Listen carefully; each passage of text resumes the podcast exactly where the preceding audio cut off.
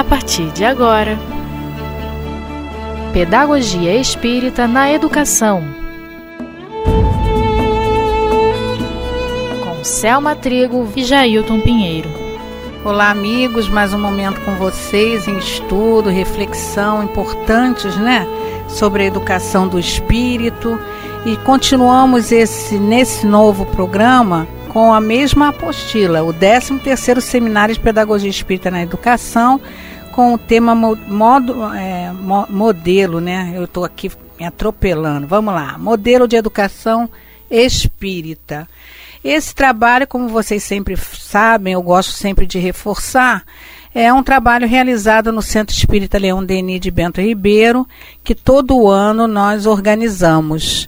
Hoje eu estou aqui com Jailton, vocês já devem conhecer, né, Jailton? Pois é, eu acho que conhecem sim. Ah, é sempre, imagina. E é sempre um prazer, né, quando se renova esse convite para o estudo, e eu fico grato por essa participação. Ele vai me dar aqui um apoio, né? Vai entrar aqui nas, nos momentos precisos para me sustentar também. Vamos lá. Nós, primeiramente, da vez passada, nós falamos da educação, dos vários modelos de educação, e entramos no modelo de educação espírita. Falamos da questão da, da, do superconsciente, do consciente, do subconsciente, o que cada um para nós significa, né? O subconsciente é o futuro, o, o consciente é o que está no presente, a gente observa e percebe, e subconsciente é toda aquela nossa vivência do passado que está lá arquivado direitinho, são as ideias inatas. Daí nós falamos da importância da educação espírita quando ela trabalha a interação do mundo espiritual com o mundo social, tendo o espírito todos esses três momentos importantes então, no momento que se trabalha a parte intelectual, naturalmente se trabalha a parte espiritual. Não é assim, Jailton? Com certeza, com certeza. É que às vezes a gente se esquece que uma coisa puxa a outra, não é, Selma? É, a gente esquece porque a gente tem um olhar muito humano, né? É, e a gente acha que tem que ser assim, em departamentos muito bem definidos. Isso, isso. E, e, a gente, quando fala em educação, a educação formal, eles sempre levam mais para o lado intelectual. Exato. Não é? Exato. Por isso as disputas de notas, né, as disputas de posição dentro da escola, que é uma coisa triste, triste, uhum. né? E a escola agora que está tentando fazer esse meio, assim, trabalhar o social, né? Isso. Sensibilizar as crianças e os jovens por esse lado social, né? Uhum. Que antes não estavam tão envolvidos. Com certeza. Né? Então, a, o que, que a doutrina espírita faz? Ela, ela acha importante tanto a parte intelectual, porque o conhecimento amplia a visão do entendimento, né? Mas também, paralelamente, não é só a intelectualidade, a moralidade tem que vir junto, né? E quando a gente fala em moralidade, nós estamos aqui falando de santidade. Eu sempre repito isso, porque pensam em valores muito rígidos, coisa assim que a gente traz da igreja, dos tempos antigos, né? A moralidade são os valores que o espírito, né, deve desenvolver através da maior das potências da alma, que é a vontade, né? Com certeza. Então, por isso que a, a, um dos aspectos que a gente tem que estar tá ligado no processo educacional é desenvolver a vontade da criança, do jovem, do adolescente, na, na, na, na questão do fazer de querer conhecer, de querer aprender, de querer ampliar o seu conhecimento, ser estimulado a isso. Então não pode estar dentro de um padrão como o Jailton falou agora, encaixotado. Não uhum. pode ser nada encaixotado. Não, não. Até porque, né? Cada um é um espírito, Cada um tem sua história de vida ao longo de diversas encarnações. Então, quando você pensa em capacitar uma criança, por exemplo, a desenvolver determinadas tarefas intelectuais mesmo, vamos citar o exemplo. Certo. Você não consegue, dar, com a mesma forma, com o mesmo estímulo, é, atender a todos ao mesmo tempo. E por quê?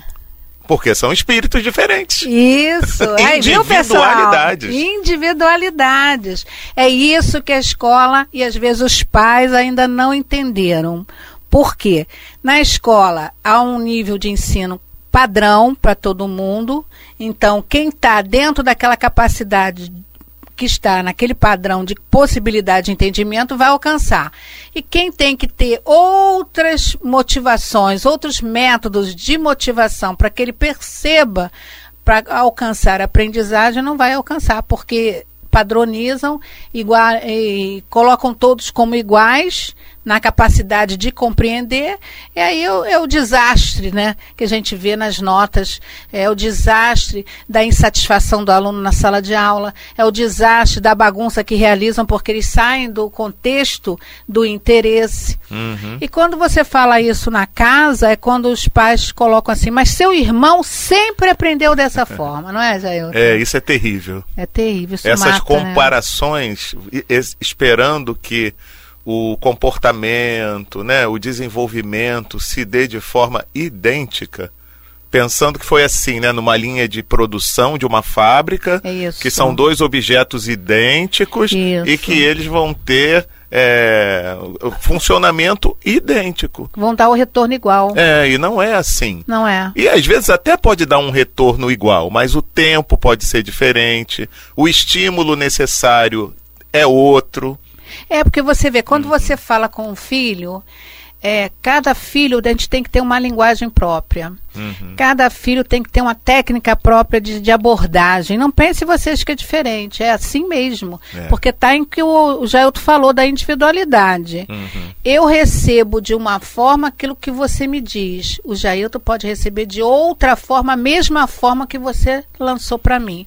Então, se eu não tiver aquela sutileza, aquela, aquela percepção que a educação é total observação, constantemente é observação eu tenho que saber com que cada um eu posso falar e de que forma. Tem filhos que falam assim, é assim mesmo, tem que fazer. Ele se intimida ou ele se submete, ele faz o outro para dizer, eu não vou fazer. né? Pode é. ter mais a impulsividade da reação e aí a gente fica logo descabelado porque quer que o filho haja da maneira como o outro agiu. Ou até na intelectualidade mesmo. Sim. Ah, mas seu, seu irmão sempre tirou boas notas, sempre não sei o quê. E isso é um desastre para o espírito, ainda mais nessa fase inicial aí, né? Então, sendo individualidade, eu preciso saber como lidar com cada situação. Aí vamos, tenho certeza que deve ter gente pensando aí do outro lado. Ah, quero ver você com uma turma de 30 alunos. Como é que você vai usar essa individualidade, né? Eu trabalhei com escola, eu dei aula, eu sei disso, mas por isso que nós temos que ter, primeiro, amor no que faz, que quando a gente tem amor, a gente amplia o nosso campo de vibração, o nosso campo de percepção, né? Tudo que é extremo, tudo que é para menos, o tímido demais ou exageradamente desordenado nos controles emocionais na criança, tem um desajuste aí né? A linha do meio é a melhor. Então, quem está no grito da bagunça está pedindo socorro. E quem está no silêncio da intimidação está pedindo socorro. Uhum. Né? Por isso a observação, né? Por isso a observação. E geralmente, quando aquele que está no grito da bagunça, da, do, do, da desordem, do desrespeito, da, do enfrentamento, como a gente só tem o um olhar humano, não um olhar espiritual, a gente vê, vê logo como uma afronta, como uma disputa com o professor, ou com o pai, ou com a mãe, mas não é não, é grito de socorro. Né? Me perceba, eu estou aqui, o que, que você pode fazer por mim? Né? E quando o outro cai na intimidação do silêncio, é porque ele não sabe como se expressar, mas ele está em sofrimento também. Uhum. E muitas vezes para nós, tanto pais como para nós professores, é mais fácil achar que, tá, que ele é muito bonzinho. Não, ele é bonzinho, é quietinho, quietinho, quietinho. Mas está ali borbulhando uma série de emoções, conflitando o seu mundo íntimo e a gente não sabe como abordar não sabe como chegar. Então, quando a doutrina espírita surge com uma educação ampliada, que sai do campo material, que sai só do, do campo intelectual e vai para o campo espiritual, isso quer dizer assim: olha, ele é isso aí num corpo, esse é um ser nesse corpo, e ele já vem de existências e existências, vivendo experiências e experiências nas variadas ações sociais e em vários povos diferentes, que ele eh, traz aí, arrasta aí emoções que ajustadas, que já acertaram, e emoções que ainda estão conflitando de muito, muito tempo. Então, as suas viciações, as suas dificuldades, ele depende do nosso olhar espiritual. Por isso que Eurípides falou: não, não estamos educando corpos, estamos educando almas, né? É, e às vezes um trauma, né? A gente vê isso quando é um trauma da própria vida. Então imagina o que a gente não sabe quando é um trauma trazido de outra existência. Às vezes aquele trauma, aquele conflito psicológico, vai até dar uma travada naquele ser Verdade. na questão da assimilação do, do, do, do intelecto. Isso aí. Enquanto ele não resolver aquela questão, ele não consegue ter um desenvolvimento adequado. É. Até vai ter, porque a gente sempre aprende alguma coisa, né? É verdade. A gente consegue, mas às vezes a gente vê por nós mesmos, né? Quando a gente tem os nossos conflitos, a gente não consegue dar atenção devida, até mesmo a certas leituras. Isso. Não presta atenção direito, às vezes nem no noticiário na TV, porque nossa cabeça está longe. Isso Se aí. vão perguntar a gente o que, que foi que ele disse, e não sei, ele falou qualquer coisa de uma guerra, mas eu, É. eu não sei muito não, sabe? É, então a assimilação da informação não é a mesma quando a gente está em conflito. É. Então imagina se é um trauma do passado, que a pessoa, né? E ainda fora tá a questão do conflito, como o Jailton está falando, tem a questão do prazer de, de participar daquilo que está sendo Ah, desenvolvido. ih, nossa mãe. Não é verdade? Nossa mãe. E aí eu me lembro de tantos amigos meus que falavam, mas eu não gosto disso, eu queria fazer outra coisa. Essa matéria eu não gosto, não tem isso também? Tem, tem. Então, por isso que foi até bom essa questão das múltiplas inteligências, né? É, porque veio ampliar a nossa visão de que não só quem sabe português e matemática que são os mais competentes, porque as habilidades e competências, elas estão, é, elas geram no, no espírito a- é, condições dependendo do momento dele Uhum, e da vivência que ele já teve em outras vidas, que ele Exato. traz com ele. exato. Né? Então a escola e os pais precisam eh, movimentar todos esses processos, todos os tipos de, de inteligências que estão aí em todos os livros falando, a inteligência sinestésica. Quem, um bom jogador, ele tem uma inteligência sinestésica muito grande e pode não ter uma competência intelectual Uhum. né?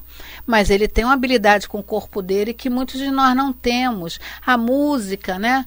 A poesia. Então nós temos que ter essa visão de ampliação de possibilidades do conhecimento para a criança e para o jovem, tanto desde casa, desde pequenininhos, até a idade de juventude. E a escola vem complementando o processo. Ela não vem realizando o processo. Isso que os pais precisam saber. Quem realiza é a família, quem complementa é a escola. Né? É. Porque o processo agora está diferente. Os pais querem que a escola complemente tudo o que é papel dele fazer. Né?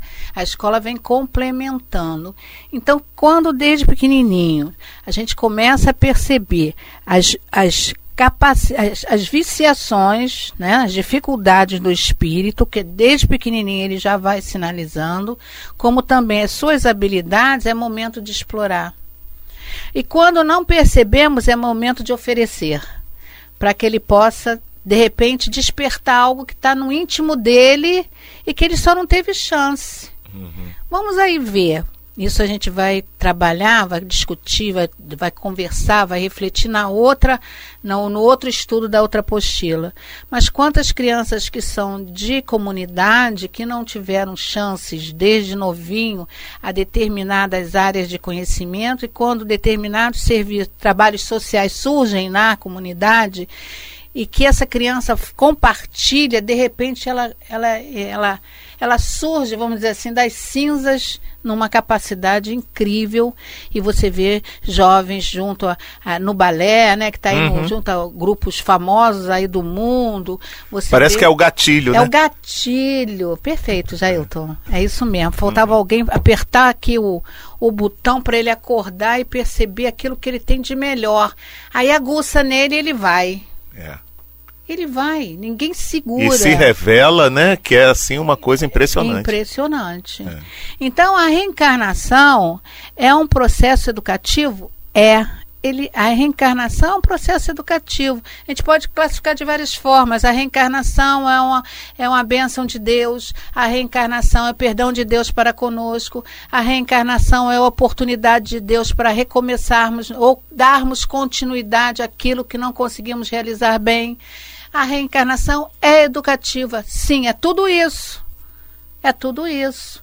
E por que educativa? Porque a proposta maior é que a gente desenvolva, né, dentro da nossa missão, porque nós somos educados e educamos. É um processo constante isso necessariamente a educação ela não precisa se fechar em paz e escola. A educação é de, é de qualquer um que tenha um compromisso com um grupo, seja de crianças, jovens ou pessoas. Isso tudo é educação. O que nós estamos fazendo aqui é um processo educativo. O que a gente aprende no centro é um processo educativo. Outras pessoas te lançam conhecimentos que fazem você refletir e repensar a vida. Assim é.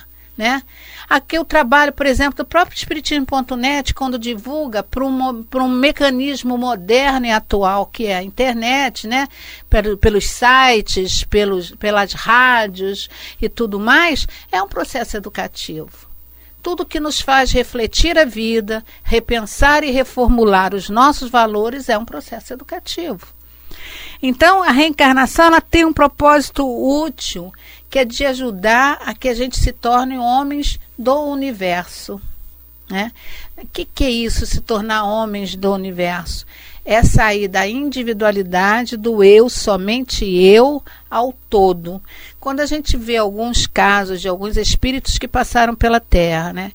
Que viviam muito mais para o outro do que para si mesmo, isso para a gente é complicado na nossa cabeça. Mas como é que pode Madre Teresa agir daquela forma, Irmã Dulce, é, Chico Xavier, né? Como eles conseguiam abrir mão de tanta coisa da vida que nós gostamos de fazer, que ainda nos comprar. E que a gente não se vê sem fazer. Não, que é, é complicado, é. né? Nos causa um desconforto, é. Né? E como é que eles conseguem? Porque eles desenvolveram valores tão, tão sutis, tão importantes pelo amor, verdadeiro significado do amor que Jesus veio implantar aqui na Terra né? Que Jesus veio implantar o amor. E quando Jesus chega aqui, né, ele conta com 12, verdadeiramente 12 companheiros de jornada ali, todos eles com dificuldades, ou intelectuais, ou morais, né? E, e, e, com eles ele foi trabalhando para que eles pudessem ser divulgadores mais tarde do trabalho. Na verdade, foi isso que aconteceu. Isso. Então ele foi um verdadeiro professor, né? Foi um verdadeiro professor. Como ou como podemos falar, mestre, né? mestre. né? e pôde pegar aquelas pessoas que tinham condições diferentes isso. e capacitá-los para o trabalho da divulgação do evangelho aí. Isso. Formou essa turma. Formou essa turma com diferenças, né? Isso. Como você mesmo colocou. E, inclusive, né, numa época que nós estávamos ainda muito aquém do entendimento daquilo que Jesus realmente gostaria oh, de trazer. Com né? certeza. Que ainda estamos até hoje, né? Ainda estamos até hoje. Então, aqui na questão, no livro dos Espíritos, na questão 132, tem a seguinte pergunta: qual o objetivo da encarnação dos espíritos? Nós já falamos. Encarnar é assumir um corpo de carne, né? Reencarnar é retomar a uma nova vida para uma nova experiência. Essa é a grande diferença. Nós fazemos os dois momentos, nós vivemos uhum. os dois momentos, né? Deus lhe impõe a encarnação com o fim de fazê-lo chegar à perfeição. O que, que isso quer dizer? O que, que isso? Cada vez que a gente retoma aqui a Terra, o, o planeta, a esse planeta escola aqui, que a gente ainda precisa dessa metodologia que está aqui, dessa forma, dessa constituição, tanto do corpo físico como da vivência, da vida que a gente está levando, tanto das, do, do, dos transtornos, né? essa, essa, essa ebulição de confusões morais que a gente está vivendo até atualmente, né?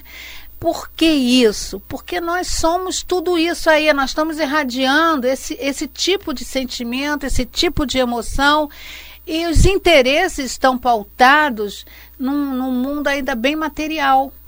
É verdade. Não é verdade? Então não é A, não é B, não é C, não é D. Somos todos nós que ainda não sabemos agir e viver diferente. Então temos que aprender por lições mais amargas, uhum. mais duras. Para isso que a gente vem à Terra, né? Para isso que a gente vem à Terra. Então é a nossa lição. Uhum. Então diz assim: a ação dos seres corpóreos é necessária à marcha do universo. Deus, porém, na sua sabedoria, quis que nessa mesma ação eles encontrassem um meio de progredir e se aproximar dele. Deste modo, por uma admirável lei da providência, tudo se encadeia, tudo é solidário na natureza. Né? Então, há, há um objetivo comum e aí a gente vai assim chegar a uma a doutrina espírita com conceito interacionista, né? O que, que é interação? A interação com o meio implica na experiência, mas para ocorrer essa experiência é necessário que exista algo. Então, o que, que, que, que ele quis dizer com isso? Que o estímulo do meio somente, né, não estimula o indivíduo. Ele tem que estar sensibilizado para tal tipo de estímulo. A gente estava falando isso agora. É verdade. Né? Uhum. Então não adianta só o meio oferecer um monte de coisa. Mas e daí? O que, que eu faço com isso aqui? Né? Eu não estou estimulado, ninguém me, me ativou, vamos dizer, apertou o gatilho para que eu possa perceber tudo isso que está à nossa volta.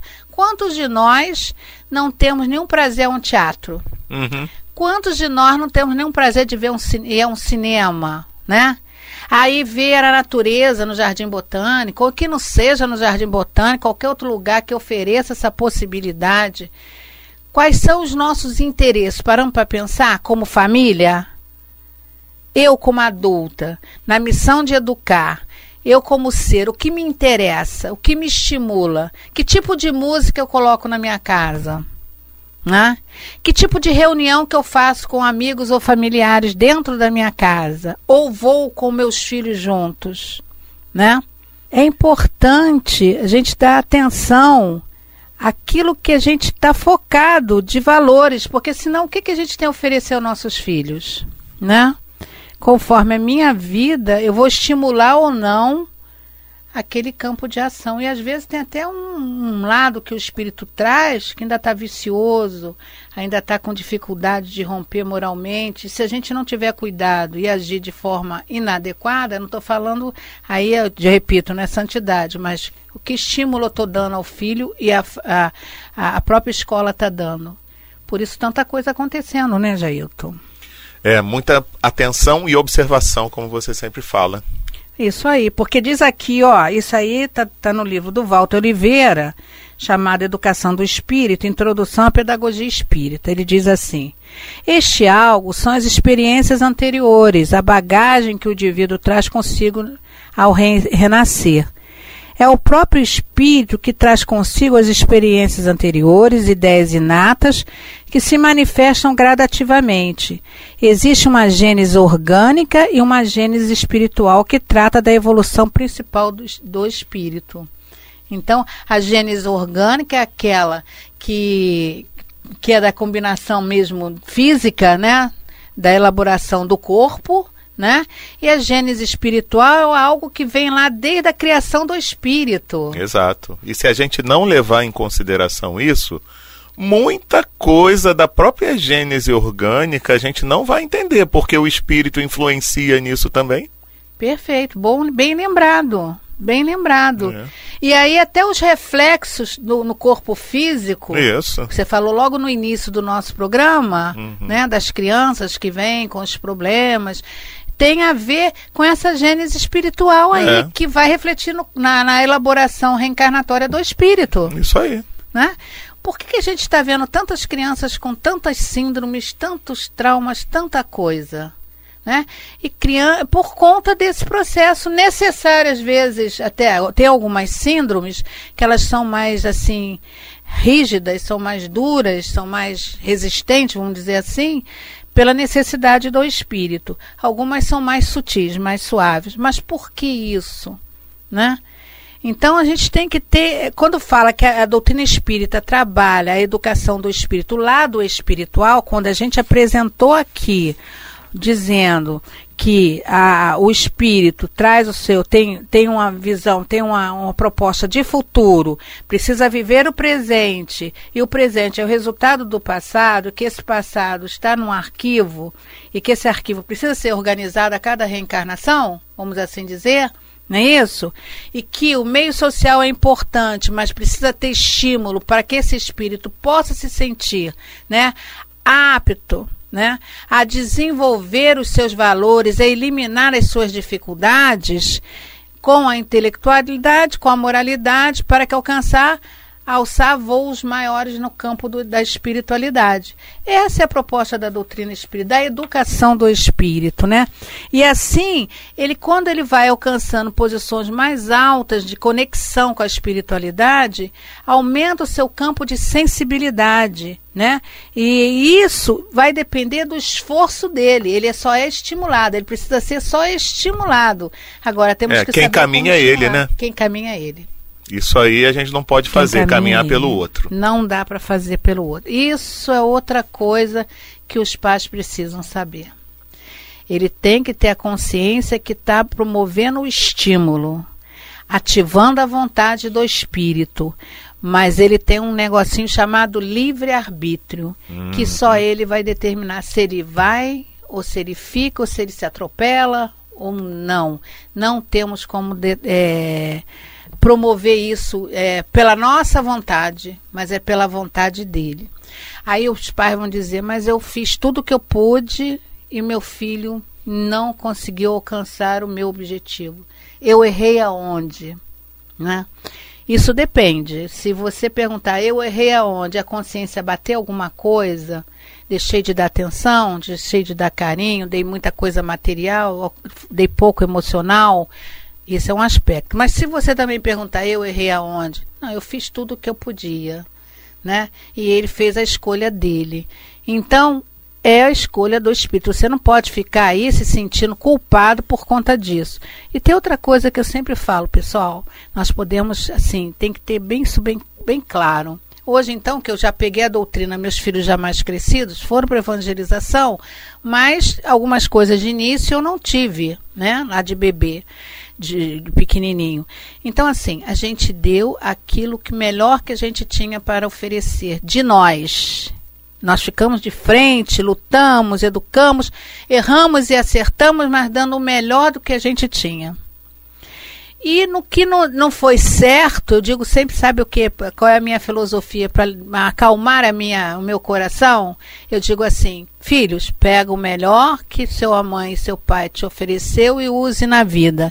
E o que você não achou bacana, deixa de lado e leva para a tua vida. Entendeu? Não faça mais. Não é isso, Jailton? Não é por aí? Com certeza. E E aí nós vamos precisar fechar, né? Porque, infelizmente. como é? Ah, Está encerrando o nosso momento, mas a gente vai dar continuidade sobre a doutrina espírita e o conceito interacionista. Hoje a gente andou pouquinho, porque a gente falou bastante. ah, mas né, foi muito Jailton? bom, né? Foi bom, não Uma foi? bela reflexão. Pessoal, é muito bom estar com vocês, é muito bom refletir com vocês. Eu espero que a gente esteja sendo bastante útil nessa troca. Eu sinto a vibração e carinho de vocês. Então, que Deus abençoe todos nós, que nós possamos fazer o melhor como educadores de espírito que somos, tá? Uma, uma- até, até breve, até a próxima, né, Jair? Até a próxima e obrigado aí mais uma vez pelo convite.